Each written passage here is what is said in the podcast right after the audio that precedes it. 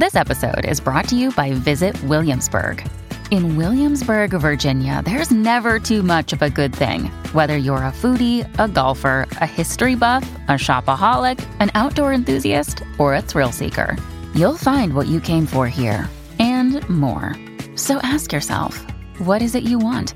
Discover Williamsburg and plan your trip at visitwilliamsburg.com.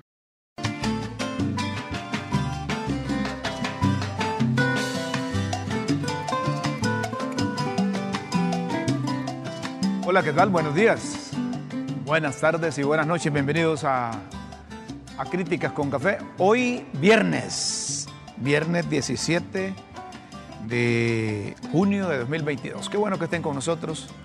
Los saludamos desde la capital de la República de Honduras, Tegucigalpa y Comayagüela, con advertencias de Copeco, de Senaos, que van a seguir las precipitaciones, de manera que hay que prestarle atención. Don Guillermo Jiménez Mayén. Si le quites el don, me siento mejor. Un honor, hermano, un honor. Un Don, honor. don es un, ya te dije lo que significa don. Yo tenía una- un, una- un amigo que, y una amiga que se enojaba que le dijeran doña y que se enojaban que le dijeran don. Es que decía, es que don me hace más viejo. No es, era como un. eh, ¿Ah?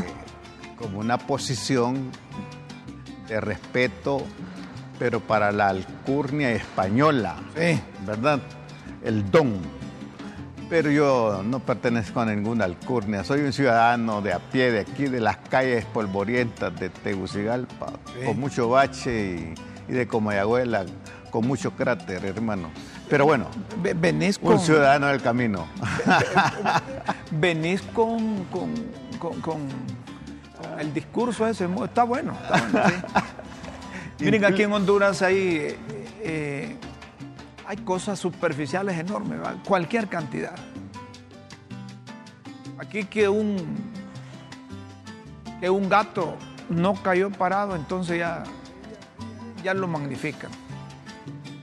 Aquí Ya es noticia. Aquí que, que- que le cambiaron el nombre a un bulevar. Ya, ya, ya la gente se pone como encrispada. O que le quitaron el nombre a un estadio, O que le quitaron el nombre a un estadio, que le cambiaron una placa. ¿verdad? ¿sí? Y, y- y esas son cosas que... Bueno, de eso, se, no de eso se ocupa la humanidad, Sí, pues Generalmente no- cosas decir- superficiales que, que ocultan eh, las cuestiones esenciales, la problemática real, Rómulo. Aquí que el alcalde, que el regidor, que el diputado, que la presidenciable, que la presidenta, que el ministro, que el viceministro. Mire, discúlpeme que, que lo diga así, pero esas son cosas superficiales, De apariencia, Rómulo. de apariencia. De sombras, Correcto. Rómulo. ¿Cuál es el verdadero problema que tenemos en Honduras? Y comentábamos con Guillermo antes de entrar al programa. El problema que tenemos en Honduras es que habemos muchos y producimos poco. Ese es el mayor problema que tenemos en Honduras. No hay producción, no hay productividad. Lo demás viene por añadidura. ¿Y por qué les traemos a colación esto? porque cuando nos sentamos con Guillermo analizar el contenido del programa, y lo hacemos con anticipación, llegamos a la conclusión que, que nosotros solo estamos superando Haití y a Nicaragua. Y, y- y pare de contar. Y cuando le hablo de que estamos superando a estos países, le hablo con relación a la, Producto Interno Bruto. Economía. A la gente, a la gente, cuando le decimos Producto Interno Bruto, la gente lo, lo- lo ve como un lenguaje técnico y tiene razón. Pero gente- en otras palabras Eh, más sencillas. correcto. Que- porque si hay Producto Interno Bruto, significa que habría un Producto Interno Inteligente. No, no, no, no, no. Es decir, pero ¿qué sería el Producto Interno Bruto y qué sería el Producto Interno Inteligente? Es que es la suma de todos los ingresos de los asalariados, las ganancias de, de las empresas, los impuestos menos las subvenciones que otorga el Estado. En, términos de lenguaje. El, lenguaje es sencillo. El lenguaje sencillo. Suma de ingresos de los asalariados, las ganancias de las empresas, los impuestos, menos la subvención. Producto Interno Bruto. Entonces los economistas le ponen para abreviar PIB. Pero cuando nosotros sumamos, sumamos todos esos que concluyen el Producto Interno Bruto, nosotros estamos a la cola. Malísimo, Romeo. Mira. ¿Y, por qué te quiero traer a colación esto? Porque el Producto Interno Bruto para medir el ingreso que tiene cada ciudadano, que los economistas llaman ingreso per cápita, es que dividir todo ese Producto Interno Bruto, todo lo relacionado con la producción, entre el número de habitantes. Entonces te sale un promedio. vos decís, el ingreso per cápita que tiene el hondureño, relacionado con el resto de países de Latinoamérica, pero no vayamos muy largo, relacionados con Centroamérica, por ejemplo. Como me dice un vecino, estamos en la cola, papadita estamos, me dice otro, reventuque. Si comparamos el ingreso per cápita que tiene Honduras, el ingreso por ciudadano que tienen otros países, en Centroamérica solo superamos a, a Nicaragua. Y es que el Producto Interno Bruto, Rómulo,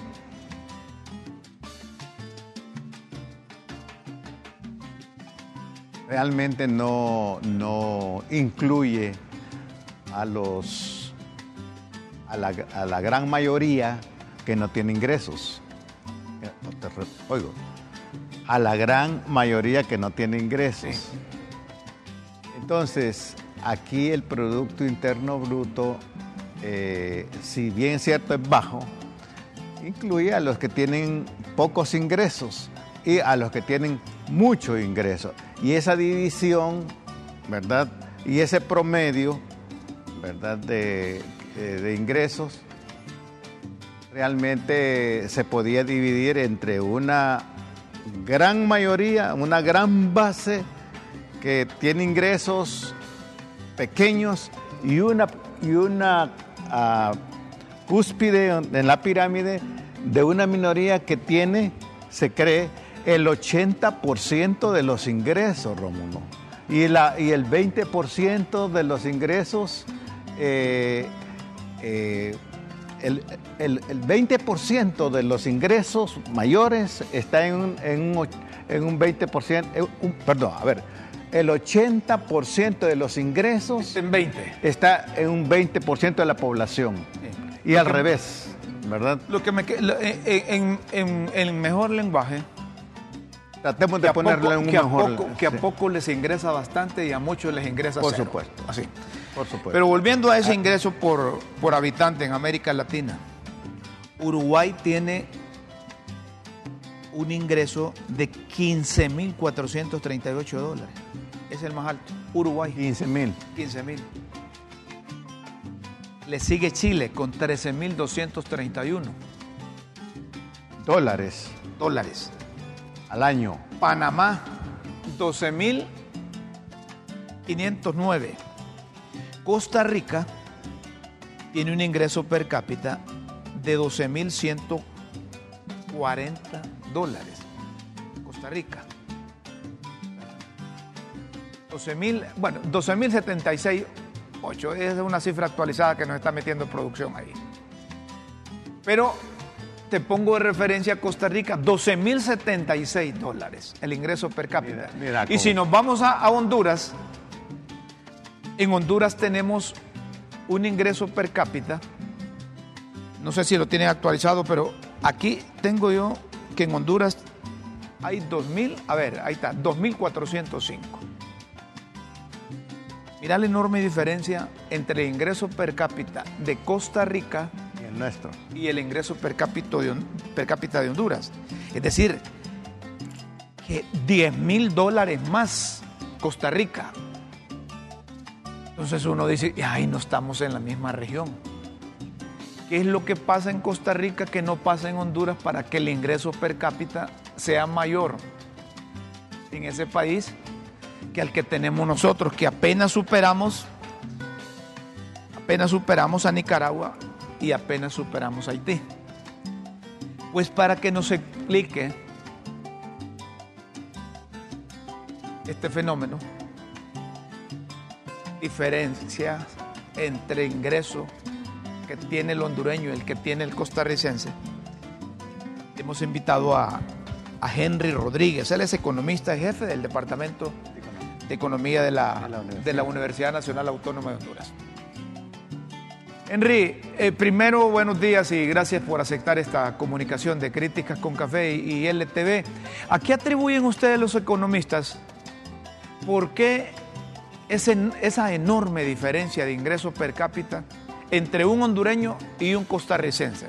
¿Y por qué Honduras, los diferentes gobiernos que tenemos, cuando piensan en función de buscar tablas de salvación, miran otros países y no necesariamente Costa Rica, que aquí nomás lo tenemos y, que nos supera eh, cuando hablamos de, Producto Interno Bruto y hablamos de, de ingresos per cápita?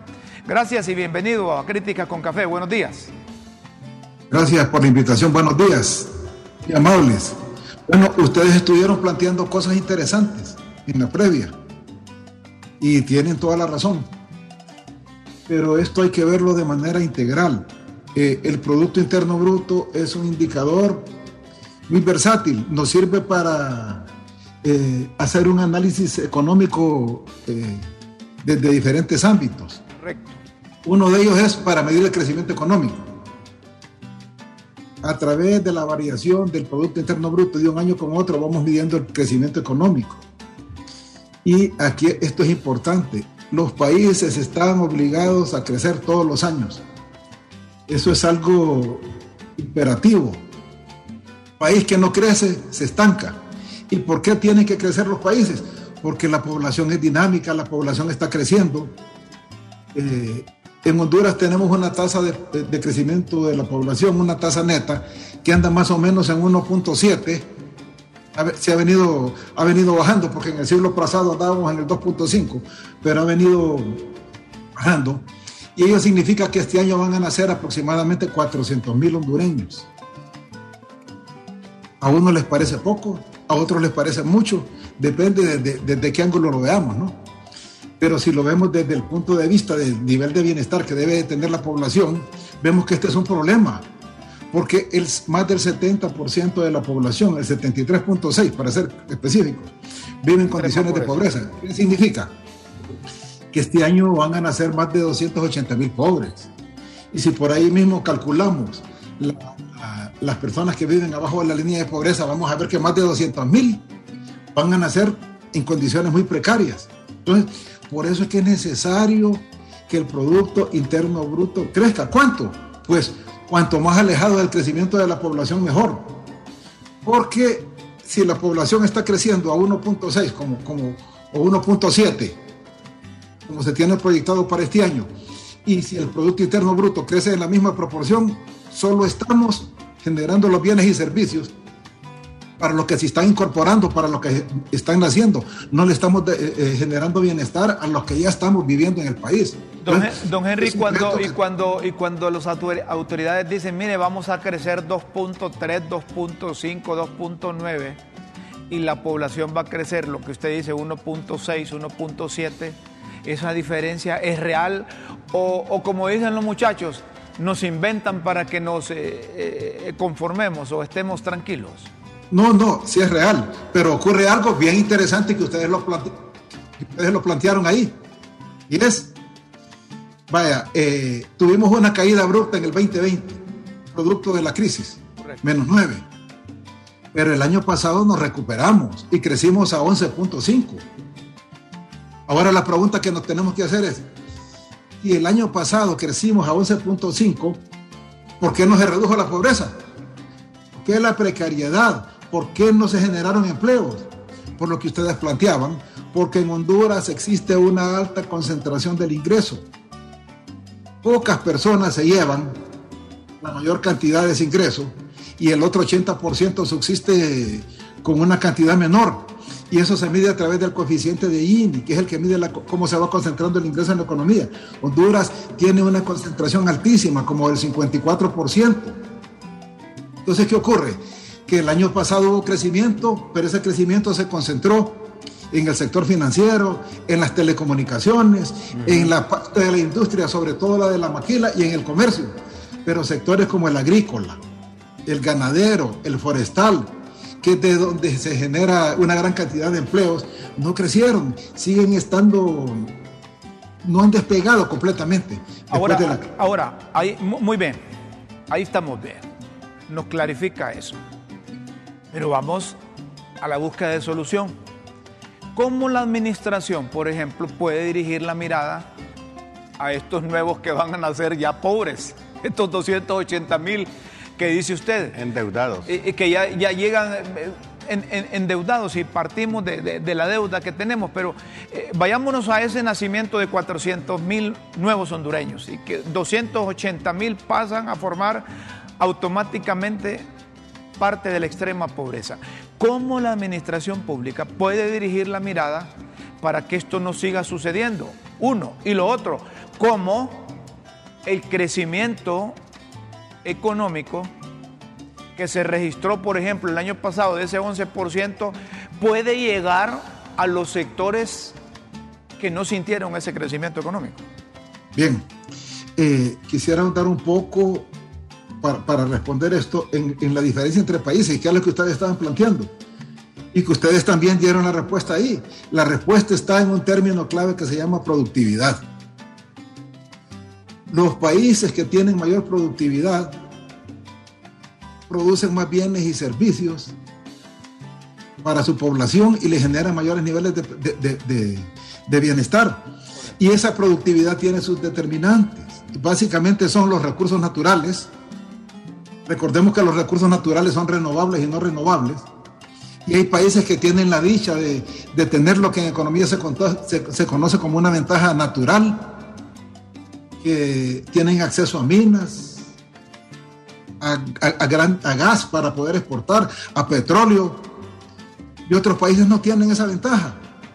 Luego, eh, pero no tener suficientes recursos naturales tampoco es un freno para el desarrollo.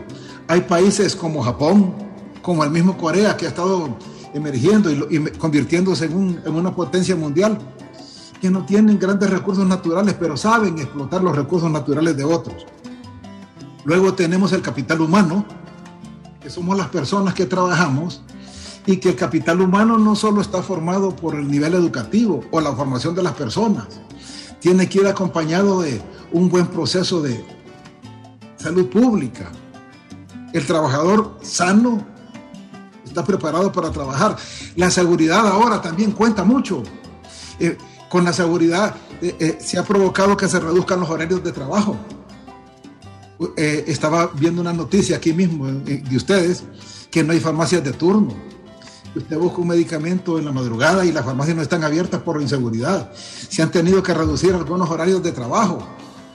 Recuerden ustedes cuando eran jóvenes que los colegios antes eh, tenían una jornada nocturna y que esa jornada nocturna los muchachos entraban a las 6 de la tarde, salían a las 10. Ahora ya no existe todo eso. Entonces, recursos naturales, capital humano, el capital físico, entendido como el capital físico, ese conjunto de herramientas y maquinarias que sirven para producir bienes. Nosotros no producimos bienes de capital. Si queremos poner una fábrica o cualquier industria, toda esa maquinaria que necesitamos tenemos que comprarla en el extranjero y eso nos vuelve dependiente. Si quisiéramos tener un emprendimiento para fabricar televisores, para ponerles un ejemplo. ¿Tenemos la capacidad? No. ¿Qué tenemos que hacer para fabricar televisores? Comprarle tecnología a Taiwán o a Corea, que son los que la tienen, y ustedes creen que ellos nos van a vender su tecnología para que compitamos. Entonces, estamos atados de, la formación de capital. Entonces, tenemos que generar procesos propios, inventar algunas cosas en el país para poder eh, eh, Igualar, promover un proceso de desarrollo Somos una economía abierta y dependiente, Ahora con esta crisis de la guerra se nos ha puesto de rodillas. Se incrementó el precio del petróleo, el precio de las materias primas, hasta alimentos importamos. Para poner un ejemplo con el nombre del programa de ustedes, Crítica con Café. Y ojalá no lo hagan ustedes, ¿no? Porque eso sería Ya, ya, no nos trae café, doña Chila, dice usted. No, el problema es, Rómulo, si usted quiere café, la gente en Honduras tiene que tomar café en un bote, café de bote, café que no es producido en Honduras. Y que va a dar, va a dar la vuelta, lo, lo producimos aquí, va a dar la vuelta y lo consumimos nosotros. Entonces, esos son ejemplos. Y luego, como les digo, los conocimientos tecnológicos. Entonces, todo esto, todo esto se conjuga para determinar la productividad.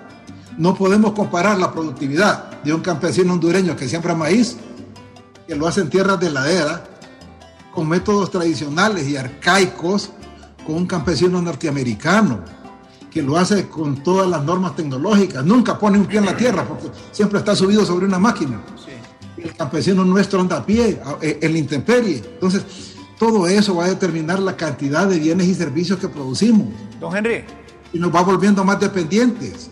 Eh, eh, los economistas casi son, vamos a ser igualados nosotros, casi son igual a los periodistas, somos buenos para, para, para, para indicar dónde está fallando la cosa, pero cuando se trata de proporcionar soluciones concretas así, eh, damos, damos una vuelta, damos otra vuelta ¿Qué tiene que hacer la administración de Doña Xiomara, por ejemplo, para que nos acerquemos a ese ingreso per cápita que tiene Costa Rica aquí nomás? Bueno, uno es generar políticas claras y contundentes para generación de empleo, pero no hacerlo como se hace siempre, de manera intuitiva, por necesidad, por presiones de las masas. Tienen que hacerlo a través de un plan integral para generar empleo eh, Honduras era, en el siglo pasado, era eminentemente rural. 70% de la población vivía en el campo y el otro 30% en la ciudad. En este momento, la mayor cantidad de la gente ya está en las ciudades y abandonó el campo. ¿Por qué? Porque no hemos tenido una política para generar empleo en el área rural. Todas las políticas se orientan a generar empleo en las ciudades y ello está provocando que Tegucigalpa y todo el Valle de Sula se estén atomizando de, de población. Entonces, hay que hacer una, estrategia integral, una estrategia pensada en el nivel educativo que tiene el hondureño. Ahí está. Eh, el, 49% de la mano de obra del país apenas ha cursado la primaria. Apenas ha cursado la primaria. Un 30% ha llegado al colegio y apenas 12% es universitario. Entonces, ahí tenemos cómo generar empleo para cada uno de ellos. Y luego de que vemos su nivel educativo, pensemos en el sexo porque no es lo mismo generar trabajo para un hombre, para una mujer. Y luego vayámonos a la región donde están ellos y analicemos esa región, cuáles son sus características, cuáles son sus potencialidades.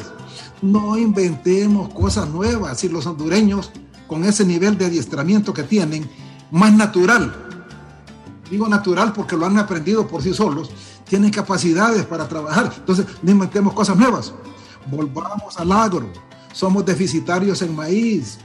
Se dice que la industria nacional, entre la industria y el consumo, se requieren aproximadamente 19 millones de quintales de maíz. no producimos ni 14. Tenemos que importar. Tenemos que importar. Ahí tenemos una brecha que si, si, si nos dedicamos a producir empleo en el campo, primero nos proponemos cerrar esa brecha y ya con eso estamos logrando ir asegurando la seguridad alimentaria de la población, ahorraríamos esas divisas que todos los años salen por estar comprando maíz y frijoles. Entonces, hay una posibilidad, claro que la hay, pero primero generemos empleo para ese hondureño, para el perfil de ese hondureño, allá en la región donde está. Vamos, a, tener que, vamos a tener que desurbanizar el país entonces. Definitivamente. Que la gente, que se vino para el campo, se vino para la, zona de, mayor concentración poblacional, tienen que volver al campo, porque incluso aquí tuvimos un presidente que dijo, el campo déjenmelo a mí, pero no se vio una respuesta de garantizarle la permanencia de este hondureño en el campo porque no tenía posibilidades de trabajo. Entonces, lo más fácil... Posibilidades de trabajo, pero también de educación Lo más fácil es venirse a los centros de concentración poblacional porque dicen tal vez allá.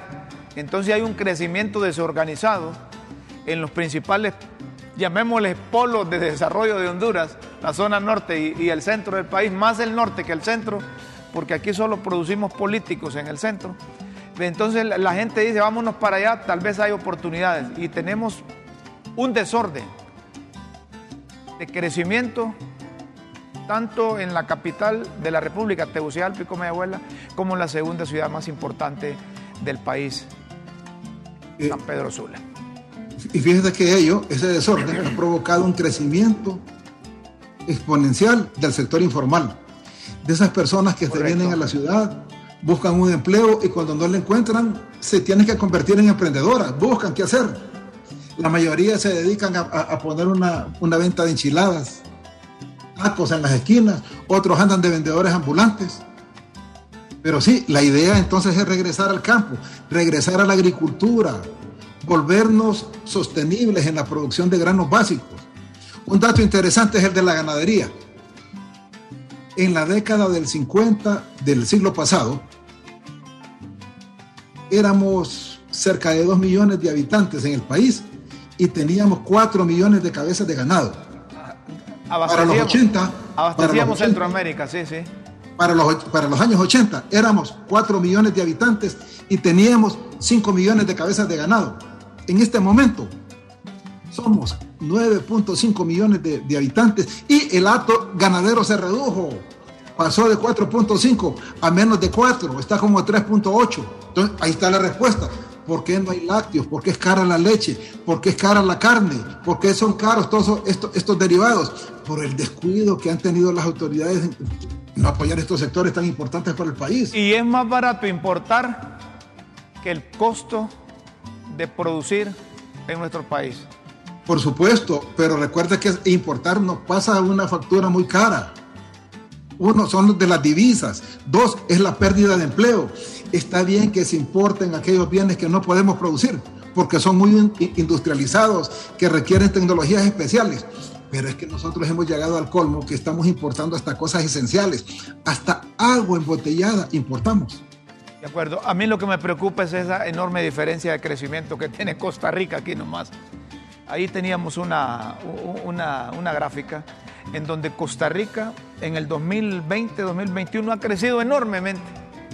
Y Honduras, Nicaragua, El Salvador, Guatemala, allá. Nosotros y, todavía los ticos se, quejan de que no están creciendo. De que no están creciendo, pero, claro. pero necesitamos, como usted dice, políticas concretas. Si solo se hace una política, pero hay que, hay que invertirla ahí. Si solo hay que invertir en el campo para dos cosas, generar empleo y garantizar lo que nos comemos o mejorar la productividad, eso va a ser suficiente. Pero el problema es que nosotros no crecemos nada, está aumentando el número de población pobre, de extrema pobreza, y, no se ve alternativa. Nosotros andamos girando alrededor de otras cosas. Mire cómo somos. Si usted le pregunta a un funcionario actual que a dónde dirige la mirada, si la quiere dirigir a Nicaragua o a Costa Rica, le dice que Nicaragua. Y Nicaragua está más reventado, como dicen los muchachos, que nosotros. ¿Por qué no dirigir la mirada aquí nomás a Costa Rica si Costa Rica nos supera en un montón de cosas? Y le quiero preguntar ya para finalizar, ¿y la política que ha tenido que ver en el desarrollo mayor de Costa Rica, en el crecimiento mayor de Costa Rica y lo que nos, eh, nos dicen las cifras aquí en Honduras?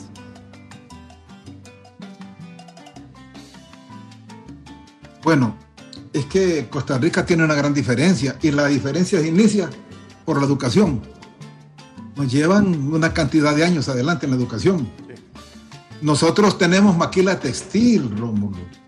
Esa maquila que solo requiere que la persona tenga 18 años y haya pasado a la primaria. Ellos tienen fábricas de computadoras porque tienen otro nivel tecnológico. Su población está muy avanzada en, en cuanto a a su capital humano. Es la gran diferencia básicamente que tenemos con Costa Rica. Y el otro hecho es el político. Yo siento que los políticos, como cualquier otro ciudadano, tienen sus intereses personales, pero los ticos tal vez no tienen intereses tan arraigados hacia sus propios beneficios como los políticos hondureños. No, y yo le agrego ahí cuántos golpes de Estado recordamos nosotros que han habido en Costa Rica en los últimos 100 años. ¿Y cuántos golpes de Estado hemos tenido nosotros? Para un elemento nada más. Y el otro, y el otro asunto, Rómulo, para, para ir viendo esto es el asunto de la inversión. Que si no tenemos un clima atractivo para la inversión, porque ir al campo y todo lo que hemos mencionado requiere de inversión, pero si no tenemos un clima atractivo, si el riesgo país se sigue incrementando, eh, eso está haciendo que la, la, la, inversión no venga, ¿no? que se vuelva lenta. Correcto. Entonces nos pasa una factura y se profundiza más el rezago del país. Don Henry, le agradecemos que haya compartido con nosotros. Muy... Gracias por la invitación y siempre a sus órdenes. Tengan buen día. Muchas gracias. Don Henry Rodríguez. Muchas gracias. Jefe de Economía del Departamento de Economía de la Universidad Nacional Autónoma de Honduras. Los retos que tenemos es mejorar el crecimiento económico, la producción, la productividad. Primero diría yo la productividad, porque él ha metido, nos ha compartido muchas variables, muchos factores para que haya una productividad eh, excelente y luego una producción con un Producto Externo Bruto que satisfaga realmente a las necesidades más importantes de la población. Correcto, tal vez nos acercamos a Costa Rica, pero aquí estamos buscando acercarnos con Venezuela, estamos buscando acercarnos con Nicaragua, estamos acercándonos a pero Cuba. También en síntesis, Rómulo, de lo que Henry nos ha compartido, eh, el factor educativo. ¿verdad? Eh, más como que nos se ha preparado al, al hondureño para consumir que para producir. Y el, el factor educativo tienen que Hey, it's Ryan Reynolds, and I'm here with Keith, co star of my upcoming film, If, only in theaters, May 17th. Do you want to tell people the big news? All right, I'll do it. Sign up now and you'll get unlimited for $15 a month in six months of Paramount Plus Essential Plan on us. Mintmobile.com slash switch. Upfront payment of $45 equivalent to $15 per month. Unlimited over 40 gigabytes per month. Face lower speeds. Videos at 480p. Active Mint customers by 531.24 get six months of Paramount Plus Essential Plan. Auto renews after six months. Offer ends May 31st, 2024. Separate Paramount Plus registration required. Terms and conditions apply if rated PG.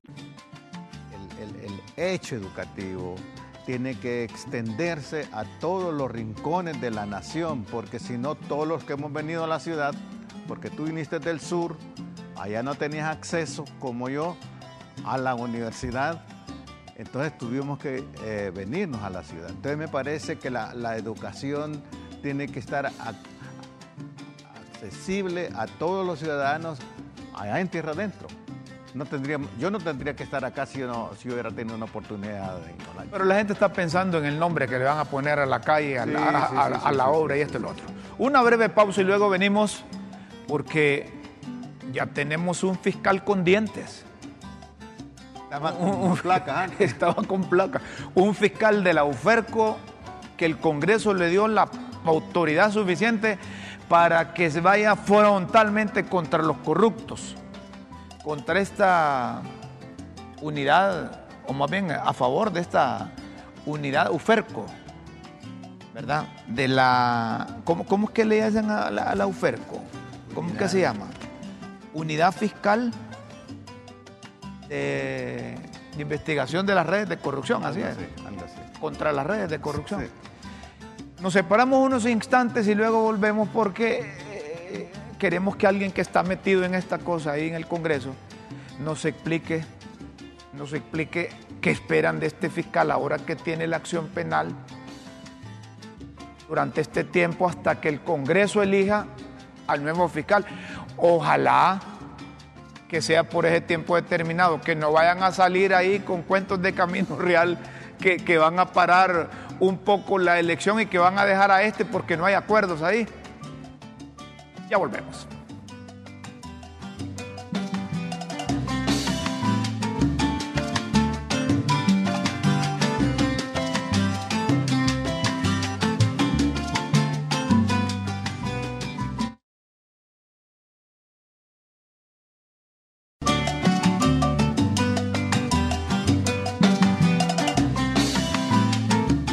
Seguimos, señoras y señores ya está publicada en el diario oficial La Gaceta.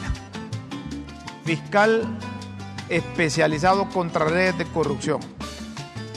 La unidad fiscal especializada contra redes de corrupción. El personal que está asignado en la unidad fiscal especializada contra redes de corrupción gozará de inamovilidad de sus cargos mientras dure la vigencia de este decreto y no podrá ser objeto de sanciones disciplinarias por las investigaciones que realicen por el ejercicio de la acción pública penal. El jefe de la UFERCO podrá solicitar restitución, remoción o traslado cuando él considere conveniente o, o pertinente derivado del incumplimiento de sus responsabilidades. Lo establecido en el artículo 1 de este decreto durará hasta que tome posesión un nuevo fiscal general y un nuevo fiscal adjunto como titulares del Ministerio Público. La UFERCO presentará a las nuevas autoridades informes pormenorizados de cada uno de los casos que hubiese iniciado en el periodo de vigencia del decreto, igualmente a los casos judicializados. Dice aumentar, no, esta es otra cosa, pero dice otro, otro artículo. Dice otro artículo que se publica en el diario oficial La Gaceta. Aumentar un 10% los recursos financieros que mensualmente se está ejecutando en cumplimiento de las funciones de la unidad fiscal especializada contra redes de corrupción el cual deberá ser utilizado para capacitación, compra de equipo o cualquier otra necesidad que presente al momento del desempeño de sus funciones. Con esto ya tiene colmillo y tiene dientes la, la UFERCO. ¿O falta algo más? Y se lo planteamos así al diputado del Libre, un hombre que ha estado metido en esto y que ha estado eh, peleando porque se le dé esta acción penal también a, la UFERCO, que en el reciente pasado dice que había un obstáculo por parte de los jefes inmediatos del que está al frente de la UFERCO y que tenían que pedir permiso para tener luz verde y acusar a los que han estado metidos en estas redes de corrupción don Ramón Barrios. Por parte de Chinchilla. Eso yo no sé. jefe inmediato, ¿no? No, es que a saber cuál es, yo no conozco la estructura, a lo mejor sí depende. No, yo solo pregunto. Bueno, pero aquí está el, diputado Ramón Barrios, a quien le agradecemos eh, que haya aceptado esta comunicación. ¿Quién es el jefe inmediato de los, en el caso del de Uferco, de Luis Santos? ¿Quién es el jefe inmediato de él? ¿A quién tenía que pedirle permiso o autorización para hacer esto o lo otro? Bienvenido a Críticas con Café a través de LTV, abogado. Muchas gracias. Muy buenos días, don Rómulo. Mire, eh, en realidad el candado que se le había puesto desde el Ministerio Público era eh, que el jefe de la UFERCO, en este caso el fiscal Luis Santos, tenía que pedir la autorización del coordinador de fiscales y posteriormente del fiscal general del Estado. Mire, lo ideal hubiese sido que el Congreso Nacional no se hubiese tenido que, meter en este asunto eh, propio eh, de una buena administración de la Fiscalía General del Estado. Lo ideal es porque en el Congreso, en la Constitución de la República, ya se establece que, se le da la autorización al fiscal general del Estado, a la Fiscalía General del Estado, para que ejerza la acción penal pública en nombre de todos los ciudadanos y ciudadanas de Honduras. ¿Eso qué significa? Que aunque, digamos, la Constitución dice que se le da ese poder eh, de ejercicio de la acción penal al fiscal general, implícitamente se entiende que todos los fiscales del fiscal general hacia abajo ya la tienen y no necesitarían autorización. De hecho, actualmente lo que existe es que todas las fiscalías, excepto dos fiscalías la Fiscalía eh, eh, Fiscal contra Redes de Corrupción, la UFERCO que conocemos, y la Unidad Fiscal eh, contra Delitos Electorales, necesitan la autorización tanto del coordinador de fiscales como el fiscal general del Estado. Es decir, ¿por qué el fiscal general le puso un candado a estas dos fiscalías excepcionales excepcionalmente y las demás fiscalías no lo tienen? El Congreso Nacional no ha hecho nada más que, digamos, en un principio de igualdad, otorgarle a todas las fiscalías el mismo tratamiento que les ha dado el fiscal, de poder presentar requerimientos fiscales sin la autorización de él y en nombre de la sociedad hondureña. Aquí viene una pregunta que nosotros los periodistas somos igual a, a, los diputados que jugamos con balón adelantado. jugamos con balón adelantado. Oiga, mi abogado, y tomando en cuenta que ahí en el Congreso es un solo berenjenal, que no se ponen de acuerdo en esto y en lo otro. ¿Qué va a pasar, por ejemplo, cuando le toque el turno al Poder Legislativo elegir un fiscal general y un fiscal general adjunto? ¿Qué va a pasar si no hay acuerdos? Ahí nomás le van a, ahí, ahí, ah, perdón, ahí nomás le van a extender el, periodo al de la UFERCO para que asuma la responsabilidad. Eh, eh, nosotros jugando con balón adelantado porque no sabemos qué es lo que va a ocurrir, ¿verdad? Eh, entonces le van a, soltar la cuña a, Luis Santos de la UFERCO para que siga con esa responsabilidad por mientras el Congreso se pone de acuerdo. ¿O cómo es la cosa? pero me adelanto, don Rómulo, me parece la pregunta es magnífica, porque lo que tenemos inmediato es la elección de la Corte Suprema de Justicia. Si no nos ponemos de acuerdo en la elección de la Corte Suprema de Justicia, sigue el actual presidente de la Corte Suprema de Justicia siendo mientras nosotros no, no nos pongamos de acuerdo. Como dice doña Chila, Dios no quiera, dice doña Chila. Dios no quiera. O así, yo estoy de acuerdo con doña Chila, Dios no quiera. Yo creo que en el Congreso Nacional, pese eh, que es muy heterogéneo, y a mí me parece que eh, no es una desventaja. A mí me parece que un poder, eh, que un partido político no tenga el poder absoluto del Congreso Nacional es beneficioso para la democracia.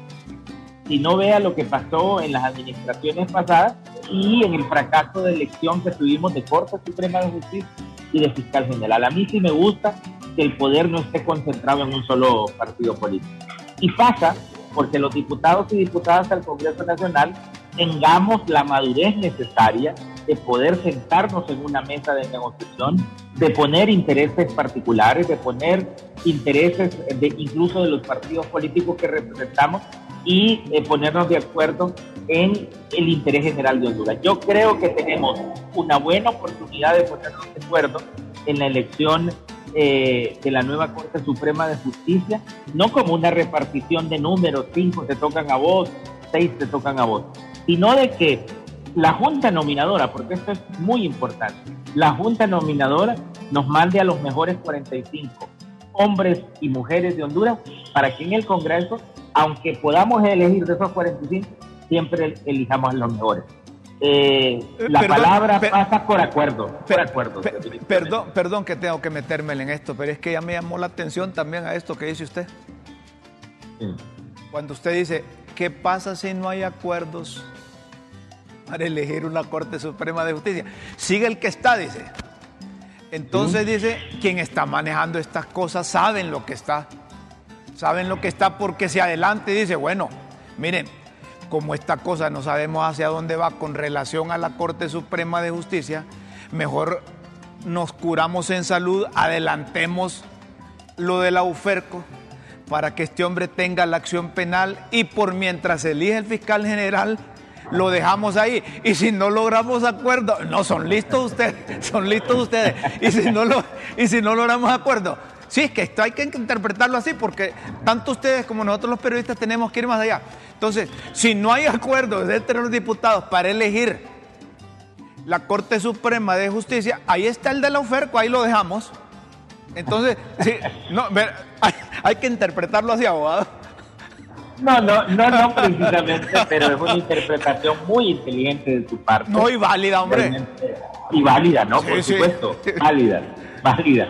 No, pero yo creo que los, diputados y las diputadas tenemos que tener este Congreso, debe ser diferente, es bastante abierto, eh, es bastante abierto a la prensa, porque ustedes nos facilitan que nosotros le rindamos eh, cuentas a, a, la sociedad en general. Me parece que si nosotros no somos capaces de sentarnos, de platicar, que vamos a tener diferencias, pero por supuesto que vamos a tener diferencias, pero está el interés superior de Honduras acá y tenemos que tener la madurez suficiente de llegar a un acuerdo para el próximo enero, 24, 25 de enero, elegir a la próxima Corte Suprema de Justicia. ¿Y el fiscal cuándo es que tiene que irse? En el segundo semestre del próximo año. Sí. Pero sí, vale, vale la jugada adelantada. Que no tengan árbitros que les indique fuera de juego, lógicamente va. muy inteligente usted, muy inteligente. Abogado. Y la CICI, preguntarle sobre la CICI. No, aquí está Guillermo le dice ya de eso de la CICI es de otra cosa, ¿va? pero No, que no, digo porque No. es que a quien corresponde es la- al ejecutivo, el ejecutivo tiene que, que- que firmar los acuerdos necesarios y luego lo pasa al Congreso para su aprobación. Nosotros entendemos que en el Congreso están dispuestos a abrir las puertas para que venga la CICI y que por eso le están adelantando al de la UFERCO. Ahora, si los de, las, los de la ONU interpretan que la figura de UFERCO, de darle la acción penal, servirá para proteger, oiga esto, a funcionarios y a miembros del partido de gobierno, va a pegar un, un frenazo, un brecazo, si lo interpretan así. pero no lo van a interpretar de esa manera y le voy a decir por qué. Uno de los requisitos eh, que nos decían eh, los personeros de la ONU es que ellos van a trabajar con la oferta. Eso se lo puedo adelantar. Y hay fiscalía con la que va a trabajar la CICI es con la oferta. Y precisamente una de las condicionantes que ellos ponían es que se le diera el ejercicio de la acción penal pública a la UFERCO independiente del fiscal general del Estado. Quiere decir que desde el Ah, Congreso bueno. Nacional le hemos cumplido la CICI. Muy bien. Yo tengo una pregunta, Rómulo, discúlpame. Abogado, querido, gracias por oxigenarnos. ¿Por qué el Congreso no ha llamado a Chinchilla a rendir cuentas? Bueno, yo le voy a, a responder por mi parte. Acuérdese que yo eh, presidí eh, la comisión de extradición y una de mis conclusiones y recomendaciones fue no, no solamente llamar a Chinchilla a rendir cuentas, sino que llamarlo y someterlo a juicio político, porque desde la investigación que nosotros hicimos, él había faltado al mandato que se le había dado en la Constitución de la República. Ya nosotros eh, dimos nuestro informe, nuestras conclusiones y recomendaciones y ya le toca a la Junta Directiva del Pleno pues hacer eso, ¿verdad? Yo particularmente estaba de acuerdo en que se le hiciera juicio político. Perfecto, abogado, muchas gracias. Un fuerte Muchas abrazo. Que disfrute este fin de semana. Y no hay que tenerle miedo a la UFERCO, no hay que tenerle miedo a la Fiscalía, a la nueva Corte Suprema de Justicia, siempre y cuando todos estos personajes que he mencionado piensen en función de una verdadera aplicación de la justicia, de respeto a la ley, de fortalecimiento a las instituciones y sobre todo fortalecimiento a nuestro sistema. Un fuerte abrazo. Igual, buen día. Buen día. Gracias. Don Ramón Barrios. Muy bueno. Él es bueno, es un hombre accesible. Así como es accesible el abogado Barrio, nos gustaría que fuese accesible el presidente del Congreso, que viniera aquí. Que viniera aquí. Hay una llamada, dice, eh, de llamada sobre este tema o sobre qué tema. O nos va a hablar del bache o nos va a hablar del, del nombre de, de la calle. Buenos días, ¿quién nos habla?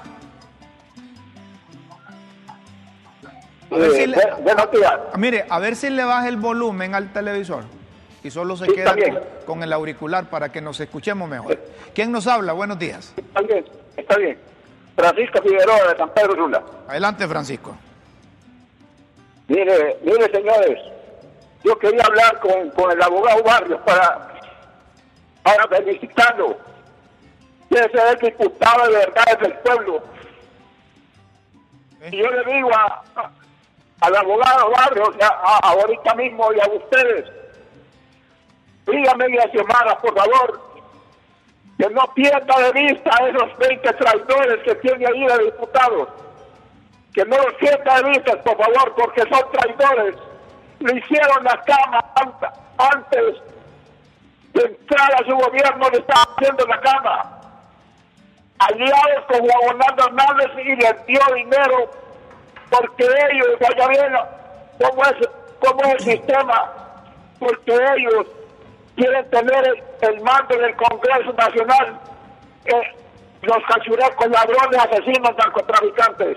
Bueno, Por eso se controlaron a esos 20 traidores con dinero, les dieron dinero, ya bien. Bueno, muchas para que- gracias. para hacer su bancadita ellos, para que el Partido Nacional tenga el poder en el Congreso, porque lo que quieren, eh, disculpen por favor, porque lo que quieren es llegar a una a una de- a una elección pública por Cádiz con Redondo, porque ellos saben que al llegar a una a una votación general eh, ya tienen de compadre hablado votar por, por, Jorge Cádiz. Bueno, Para que- muchas gracias. A ver, Nelson. A ver, Nelson, sí, a, a ver, Nelson, si estás pendiente ahí. Muchas gracias, señor, por su comunicación. Yo creí que era relacionado con el tema este. Retomamos el tema de la, de la, de la UFERCO, de la elección de la Corte y la elección del Ministerio Público. Quien está manejando esta cosa sabe en lo que está. Nosotros sabemos que cuesta lograr consensos en el Congreso. Si no se logró consenso para constituir la Junta Directiva, no se van a lograr los votos necesarios para, para otras cosas. Aunque algunos dicen, mire, logramos aprobar esta ley, lo vamos a aprobar la otra, aprobamos la otra. No. Ya cuando se habla de elección de la Corte Suprema de Justicia, es difícil despolitizarla. Ahí se politiza desde el momento que se elige en el Congreso Nacional. Deben buscarse un mecanismo para la próxima escogencia de la Corte. No se te olvide que la ley es un instrumento de la política. Sí, pero para la próxima debe buscarse un nuevo mecanismo y no este mecanismo que ya está viciado, de elegir la Corte Suprema de Justicia. Si no hay acuerdos, ya le ponen la camisa de fuerza a los diputados, a todos, que va a seguir el fiscal de la UFERCO y que el fiscal de la UFERCO va a asumir la responsabilidad por mientras se ponen de acuerdo y si no se elige al fiscal general, pues el de la UFERCO va a asumir las responsabilidades porque no hay acuerdo en el Congreso. Entonces están adelantándose a hechos que es importante que, que lo mencionemos aquí. Ya para terminar el programa, porque hasta Nelson allá sacando, ¿no? Vino una, una, artista colombiana. Y fuiste tú. No, no, yo- a mí no me gustan esas cosas, Ah, pero ya. eh, se llama Carol, Carol G. Todos hipotes les gusta, porque es que como... to- eh, ¿Qué música es la que, que, que- que interpreta ella? Rap, algo así, ¿verdad? rap, reggaetón Ah. y toda cosa. Y, y mira, ahí se montaron reata uno, no sé si por diferencias o no sé qué. Ah. Unas señoras, unas muchachas, Sí. a lo mejor al calor de la música o al calor a saber de qué otras cosas, se dieron en la madre. Pero lo que queremos es que vean ustedes cómo dejaron esa grama. Y tanto que cuesta darle mantenimiento. Mira lo que hicieron en esa grama, en ese estadio ahí. Eso, así quedó el Chochi Sosa. Ajá, miren ustedes, ¿y quién, quién carga con la responsabilidad ahí? ¿Quienes trajeron a esta muchacha? ¿O la, la CONAPID? o esta, esta nueva organización que sustituyó a la CONAPID ahí. ¿Qué te parece? Mario Moncada que está al frente de la CONAPID y estos gastos, ¿quién los saca? Basta, eh, se saca del alquiler del, del campo. Miren, en otros lados lo que hacen es proteger esa grama, montan sus conciertos, montan sus actividades que no tienen nada que ver con el deporte y protegen la grama, porque es la grama el patrimonio de, una, de un- de una cancha. Sí, sí, sí. Y si no la cuidan, miren cómo quedó esta cosa ahí. Una destrucción. Una destrucción. Destruido totalmente. Sí, sí, sí, sí. Y eso no le importa a los jóvenes que van a disfrutar de, No, no, no. de esa música, ¿va? Es que, eh, y, y- y colombianos, es que Bueno, aquí pero de estamos. nuevo, eso- esos entretenimientos que tendrán su lugar, pero están ocultando otras realidades esenciales del país. ¿Verdad? No, pero esa cancha es una realidad. Pues, pero no, no, Eso no, soy por una realidad. digo, esos entretenimientos que tendrán su lugar también ocultan otras cuestiones esenciales del país. R- Rómulo, disculpe, don Guillermo, ¿cuándo van a traer a Silvio Rodríguez y a Pablo Milanés en vez de traer a estos colombianos que solo vienen a llevar los dólares? Bueno, si vienen aquellos también se los van a llevar, va.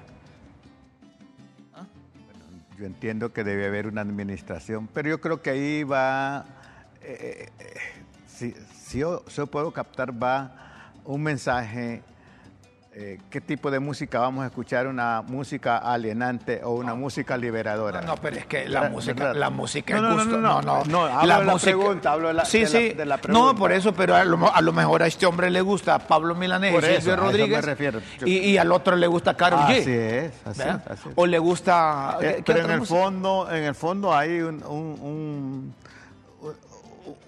una motivación de, de intereses. Correcto. ¿verdad? Por ejemplo, a Oscar, a Oscar Narváez, a Guillermo Matamoros, a, a Santiago Herrera, a, Lionel Giannini, les gusta Mincho Cuello, pero ese es el gusto de ellos, ¿verdad? Y a unos les gusta Carol G, a, otros les gusta Silvio, Quincho- Pablo, Y a otros el Quincho Barrilete. a otros les, le- Pa- este, Carlos Mejía Godoy, Quincho Barrilete.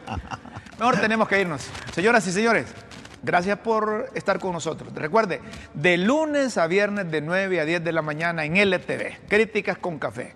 Puede seguirnos en cualquier parte del mundo. www.l HL, así es, LTV, no, a ver, www.ltv.hn. HN. En cualquier parte del mundo nos puede sintonizar. Sí, amigos donde estén, siempre un abrazo, tengamos un fin de semana vivido a plenitud. Con Dios siempre en vuestras mentes y en nuestros corazones. Feliz fin de semana, buenos días, buenas tardes y buenas noches.